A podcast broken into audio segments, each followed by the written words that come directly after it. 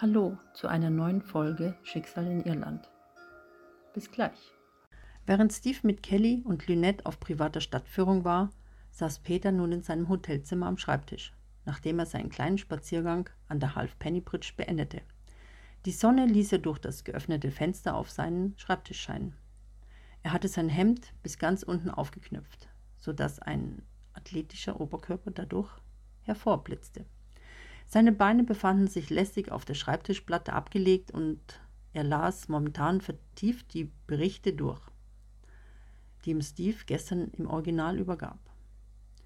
Wenn er nicht gestresst wurde und sonst irgendwie abgelenkt, konnte er sich sehr wohl konzentrieren, besonders wenn ihn etwas sehr interessierte. Für einen kurzen Moment blickte er auf, er wurde abgelenkt vom betriebsamen Treiben des Hotels. Er legte die Unterlagen auf dem Schreibtisch, ging ans Fenster und sah hinaus. Er beobachtete die Anlieferung der frischen Bettwäsche. In Gedanken spielte er sich die Szenen durch, die er eben im Bericht las. Dann wurde er von der Kirchturmuhr herausgerissen. Als er auf seine Armbanduhr sah, packte ihn die Eile. Total hektisch schloss Peter das Fenster und knöpfte sich ebenso schnell sein Hemd zu. Es war schon vier Uhr nachmittags und er vergaß ganz auf das Treffen mit Steve, um noch ein paar Details der Unterlagen zu besprechen. Verwirrt ging er zur Zimmertüre, machte jedoch sogleich auf der Stelle kehrt, um beim Schreibtisch die Unterlagen zu holen, die er sich unter den Arm klemmte. Beim Hinausgehen drehte er sich zum Zimmer zurück und warf einen sehr seltsamen, irritierten Blick ins Zimmer. Erst dann ging er hinunter ins Foyer. Steve wartete bereits im oberen Bereich der Hotellounge. Peter entdeckte ihn, kam auf ihn zu und setzte sich an den Tisch. Das Gespräch zwischen Steve und Peter dauerte fast zweieinhalb Stunden. Es wäre bestimmt um einiges kürzer gewesen, wenn Peter sich nicht ständig ablenken ließ. Im Foyer des Hotels war bis in die Abendstunden reger Publikumsverkehr und Peter konnte oben von der Lounge ins Foyer sehen. Dabei blickte er ab und zu all den schönen Frauen hinterher, die im Hotel erschienen und konnte sich nicht wirklich auf das Gespräch mit Steve konzentrieren. Steve bemerkte Peters Blicke und abschweifende Gedanken. Er sah dem Ganzen stillschweigend zu und versuchte trotz allem auf den Punkt des Projekts zu kommen. Kurz vor dem Abendessen gab Peter einen Seufzer von sich. Apathisch nahm er dann die Unterlagen in die Hand und blätterte ziellos darin umher. Hm, die Story ist super, nur da kommt mir zu viel Liebe drin vor. Das ist schon etwas unrealistisch, sagte Peter dann gelangweilt. Tja, wenn man der Liebe aus dem Weg geht, dann kommt einem das schon so vor, machte Steve darauf eine ironische Bemerkung. Nein, irgendwie muss das hier in der Gegend liegen. Ähm, ich fühle mich so, Peter überlegte, um die passenden Worte zu finden, so beobachtet, sagte er dann und blickte sich gegenwärtig in der Lobby suchend um. Aha, war Steves Reaktion. Er konnte mit Peters Aussage nichts anfangen und sie passte nicht zu ihrem Gespräch. Sie saßen nun beide schweigend am Tisch. Steve machte sich seine Gedanken über den seltsamen Gesprächsverlauf und über Peter. Sein Verhalten, seine Einstellung zum Leben und sein seine oberflächlichen Flirts und Beziehungen, all das passe nicht zu ihm. Vorerst sprach er ihn nicht darauf an. Er hielt sein Desinteresse und momentane Verwirrtheit für eine Begleiterscheinung des Jetlags. Sie machten sich danach schweigend zum Filmtheater auf, in dem die Premiere am morgigen Tag stattfand, um bei der Generalprobe dabei zu sein. Auf dem Weg dorthin kamen sie an der Half-Penny Bridge vorbei währenddem sich dort augenblicklich Jessica und Celine auf dem Heimweg befanden. Peter wandte seinen Kopf nach links und ebenso Celine.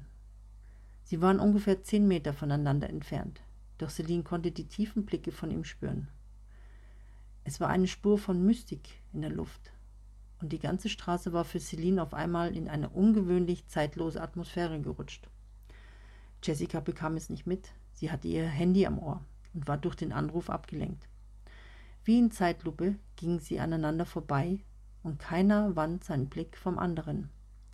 Erst als Celine sich dem Blick entzog, bemerkte sie, dass Jessica noch telefonierte und die beiden gut aussehenden Männer nicht registrierte. Nach einigen Schritten blieb Celine abrupt stehen, drehte sich um, als würde sie dazu gezwungen, und sah, wie Peter sich ebenfalls nach ihr umdrehte. Schnell wendete sie ihren Blick zum Boden, als ob sie nach Erklärungen suchte. Ihr Herz pochte wie verrückt. Verwirrt und total durch den Wind starrte sie Jessica hinterher. Sie war einige Meter voraus und in diesem Augenblick bemerkte sie, dass Celine nicht mehr an ihrer Seite ging. Suchend drehte sie sich um und dann sah sie bereits Celine, die ihr keuchend und mit schnellen Schritten entgegenlief.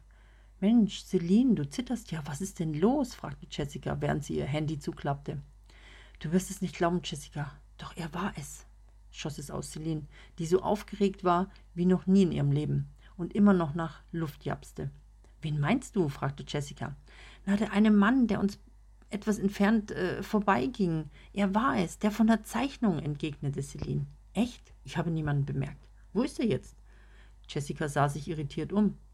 Wie aus einem Schockzustand blinzelte Celine Jessica an und ebenso schnell versackte das positive Gefühl im Sande. Celine rührte sich noch immer keinen Zentimeter. Währenddem bemerkte Jessica ihre absolut veränderte Art. Verdutzt sah sich nun Celine nach ihm um, doch er war weg. Nur dieses seltsame Gefühl, dass sie ihn schon länger kennen musste, blieb. Inzwischen war es Abend. Kelly und Lynette waren bereits seit Stunden aus der Stadt zurück. Inzwischen war es Abend. Kelly und Lynette waren bereits seit Stunden aus der Stadt zurück. Lynettes Wohnzimmer wurde umfunktioniert zu einem Catwalk. Jedes neue Kleidungsstück probierten beide an und hatten einen derartigen Spaß, dass sie wie zwei Teenager herumalberten. Ihre Heiterkeit hielt bis zum gemeinsamen späten Abendessen mit Peter und Steve. Dann war es soweit. Arm in Arm stolzierten Kelly und Lynette in den großen Speisesaal des Hotels ein. Das ganze Restaurant war in ein romantisch gedämpftes Licht gehalten. In der Ecke spielte ein Pianist, bekannte Klassiker und die Atmosphäre war nur noch traumhaft. Sie mussten nicht einmal Ausschau nach den beiden halten, denn Steve entdeckte sie bereits und kam mit funkelnden Augen auf sie zu. Gemeinsam gingen sie an der Hotelbar beim Barkeeper vorbei, der eben sehr gefühlvoll ein Shakerglas trocknete, und durch das stimmungsvolle Licht, von dem er angestrahlt wurde, wirkte er dazu noch überaus sexy. Die Krönung war, als er sehr charmant Kelly und Lynette anlächelte. Das verleitet Lynette sofort dazu, ihm einen einladenden, erotischen Blick zuzuwerfen. Steve bemerkte es, und es gefiel ihm ganz und gar nicht. Er führte sie gentlemanlike an den Tisch. Lynette nützte die Gelegenheit, sich so zu setzen, dass sie den Barkeeper im Auge behalten konnte. Kelly setzte sich neben Peter und lehnte erschöpft ihren Kopf an Peters Schulter.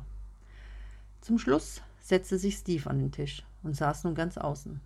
Peter wirkte in Gedanken und spielte nervös mit der Tischdekoration, die aus einem üppigen Blütenmeer bestand. Lynette liebäugelte heimlich mit dem Barkeeper und Steve beobachtete alle drei in der stillen Runde.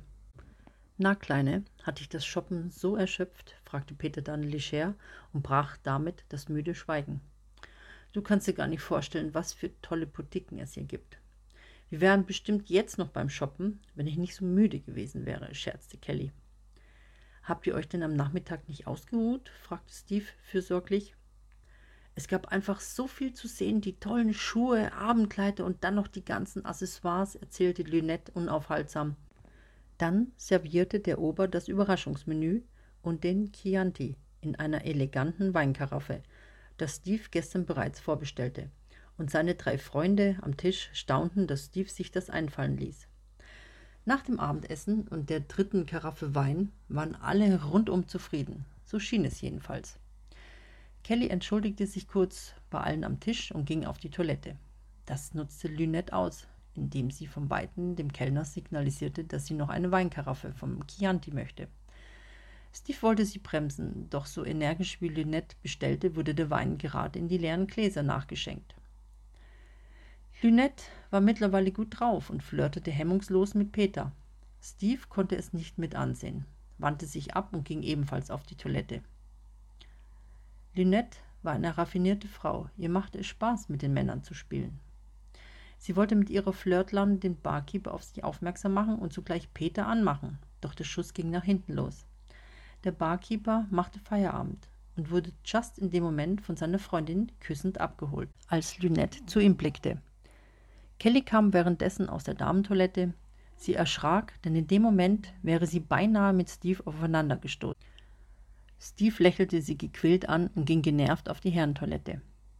Kelly sah ihm verdutzt hinterher und marschierte irritiert zurück an den Tisch. Inzwischen nahm Lynette es wie immer gelassen und flirtete eifrig mit Peter weiter.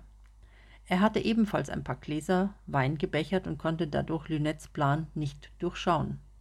Sie nützte jede Gelegenheit der momentanen Zweisamkeit und streichelte mit ihren Händen an seiner intimsten Stelle.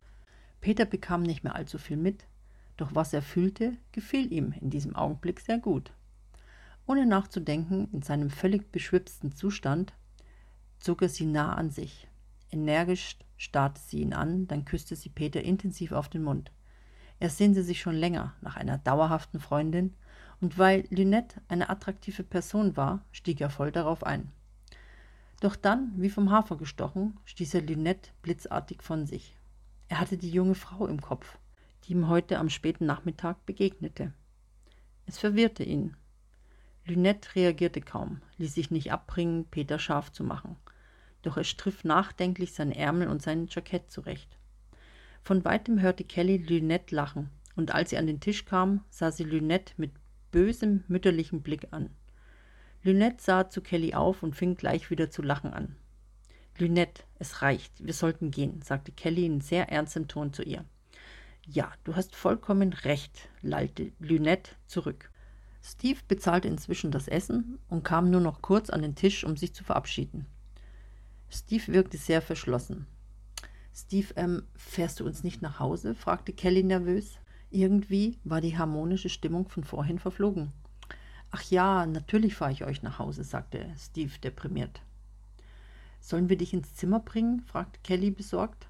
Nee, ich werde das schon noch alleine auf mein Zimmer schaffen und trank den letzten Schluck aus dem Weinglas. Steve erhob kurz die Hand zum Abschied an Peter und ging mit hängenden Mundwinkeln zum Ausgang. Kelly sah Peter nur kopfschüttelnd an und mit Lynette im Schlepptau folgte sie Steve. So unauffällig wie möglich ging sie mit Lynette aus dem Restaurant bis zu Steves Auto. Dann setzte sie Lynette auf die Rückbank und setzte sich vorne auf den Beifahrersitz. Steve fuhr sie die ganze Strecke, ohne ein Wort zu sagen, zu Lynettes Wohnung. Peter torkelte durch den Gang mit den beleuchteten Vitrinen entlang, der das Restaurant und das Hotelfoyer miteinander verband, und wandelte nach oben in sein Zimmer. Er schaffte es gerade noch, die Karte in den Türöffnungsschlitz zu schieben, und wieder kam ihm die junge Frau in den Kopf, die er doch nur kurz sah, und es irritierte ihn.